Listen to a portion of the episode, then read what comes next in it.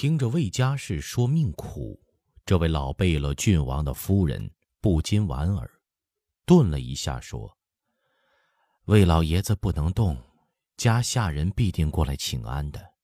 大太太、太太，您都见见，几句提己的话就愈贴了。娘娘总惦记他们当年赶你们出门的苦情，他们就不安，先不收他们的送礼。”是为阿哥爷的病，怕不能承受啊。再送收下，随便荷包、手帕、扇子、灯笼什么的，我府里有的是，赏他们些个，准管欢天喜地的去了。倒是富家不能减慢了，一则以娘娘心事，二则以娘娘蒙尘时，他们护驾荣阳有功。娘娘这会儿在宫外是自由人。趁便去副相府调剂一遭，礼上谁也挑不出错来。魏家士说：“那牛主呢？我真有点怕再见到他。若说旧礼呢，我移出来是五爷主张，可五爷毕竟伤了他的体面。”老夫人听了没有立即答话，抚着他的手半晌，才叹道：“那只有回宫后慢慢转还了。”宫里的事其实比外头官场上还难处呢。好在牛主如今并不得意，等皇上回来，您替他说几句好话，他只有感激的。告诉娘娘一句话：我瞧着您心底良善，又吃过苦，体贴的旁人难处，处在寻常人家，那就再没说的了。天家骨肉之间，有时候看去亲切。细考究去，那学问就大了。照我的想头啊，多少事儿清楚不了，糊涂了。哥儿平安长大，将来一个亲王是稳稳当当的。太认真了，现在有些人就跟您过不去了，抽梯子、撒吉利、暗地里使绊子，给你弄些魔阵什么的，您不平安，哥儿也不得平安。您看我园子里那池塘海子，不搅它那就是清水，觉得里头没什么玄乎。前年清淤泥，水浑的一锅墨汤，一条老黑头鱼三百多斤，还有碗来粗条水蛇，你说吓人不吓人？魏家氏听着已经是怔了。入宫得幸，侍候皇后，坤宁宫、慈宁宫两头跑。人人情面上去的都是好好侍候主子的话，并没有拉手说这样提己道理的。听来好似含着一枚橄榄，愈是咀嚼，愈觉得余味无穷。口中却笑道：“老人家的话再不得错的，只是要不清池塘淤泥，池子不就合上来了吗？”老夫人喟然叹道。哎呀，女人呐，咱们女人不能去清淤泥。我不过是个譬喻，比如说牛主安富尊荣当贵妃娘娘，别给您移宫，别闯军机处，谁敢不敬她呀？您说您怕见她，其实啊，我的糊涂心思想着，她更怕见您呐。就是阿哥。搅到家务是非里头也不得了。我那死鬼男人当年怎么劝他来着？横竖是油盐不进呢。何雍正爷闹生分，急到后悔什么都晚了。魏家氏低头沉吟半晌，叹道：“哎，婶娘的话我都记得了。我既来到了这府里，哥儿在这里又遭了事。”这就是咱娘俩的缘分了。从今，我是有了个新娘家，哥也要您多照应的。国公夫人摇头笑道：“哎，那是我高攀，想也想不来的好事儿。只是我这把年纪，人家的话是风中烛，瓦上霜，还有甚的指望啊？”哥瞧这相貌声音，看他的际遇，是个福大命强的。好，固然是好了，就如高高山上的一棵松，容易招风招雨。你既说到这儿了，我说个法子试试，对哥只有好处，对你也好。魏家是眼中放出光来。好婶子，你只管说，我总忘不了你的恩情。老夫人绽开满是皱纹的脸，慈祥的抚着魏家氏的秀发，说：“通连你在内，万岁爷跟前侍候有嫔妃名号的十八个。说句不中听的话，女人颜色一落，也就不值钱了。世上男人待女人，都像是看昙花，一霎功夫就败兴了。可是……”带儿子，就另是一回事了。儿子是不会失宠的，也正为这一条，宫里女人闹家务，都打阿哥身上来纷争。说是妒忌，不妒忌又有什么法子呢？有几个没有阿哥的妃嫔，虽不许认干娘，不妨放手，让哥各宫里窜着住，跟这个三个月。跟那个半年，阿哥爷也就有了几门亲在宫里，因子敬母，你也不得孤单。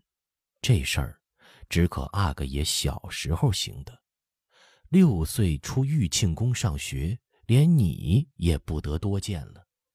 只是要寻个靠得住的奶妈子，那就百事无碍了。魏家氏仔细想想。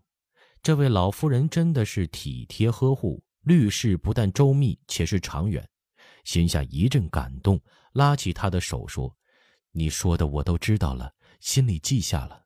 从今往后，哥就算有了个亲奶奶，到他长大知道好歹，必定报答您的。我在宫里位分低，说不上照应您，对景时候在主子跟前儿还是要替您说话的。”总不能终究只给您个夫人凤冠。他眼中挂着泪，含笑起身。我这就去一趟富恒府，回来再瞧您。老夫人养养身子说道：“恕我身子不能送娘娘了，宫里的路车太扎眼，坐我的驼轿去。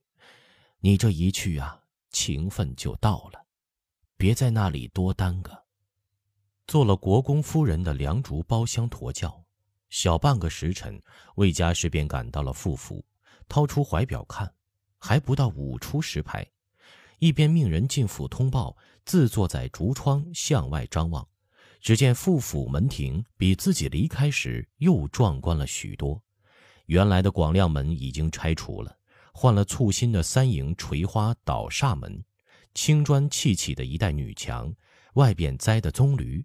里边沿墙连绵扎密，都是青旺旺、油绿绿的石榴树。一层层进去是冬青玉兰梧桐，门神是早已糊了。门口一带灵幡素幔布得白汪汪一片，沿墙棕榈上也连绵挂起晚帐。日阳映照下，繁花点点中，绿树矮阴，青漫漫一片蒸腾之气。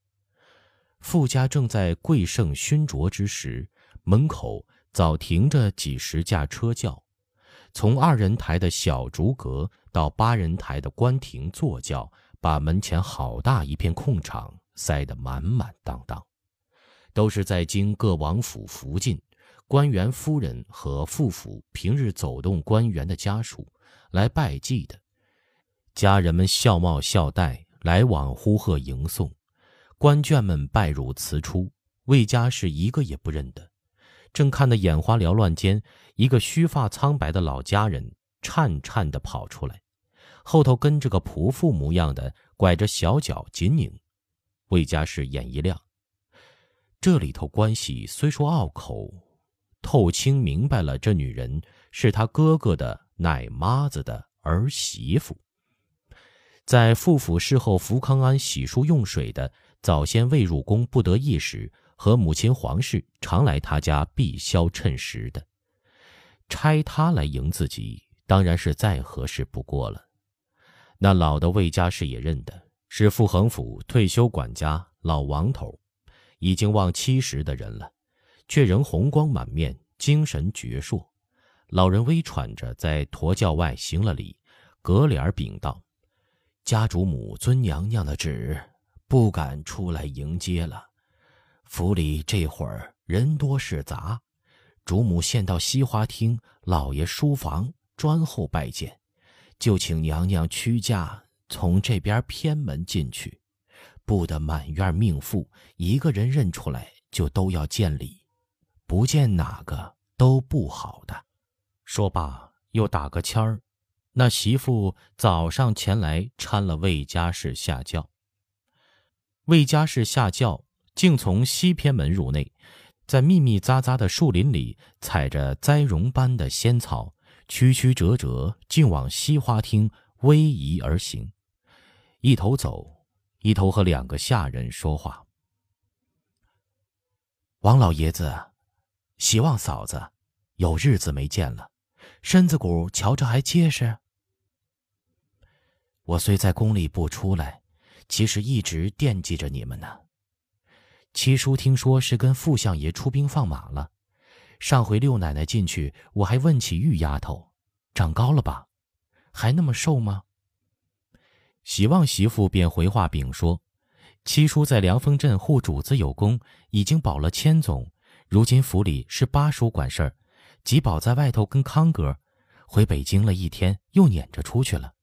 我家玉丫头先跟着林哥书房里侍候，娘娘惦记我们可当不起，只是日里夜里也是放不下。”听说添了阿哥爷，我们那口子还叫我去戒台寺给哥爷进三炷香呢。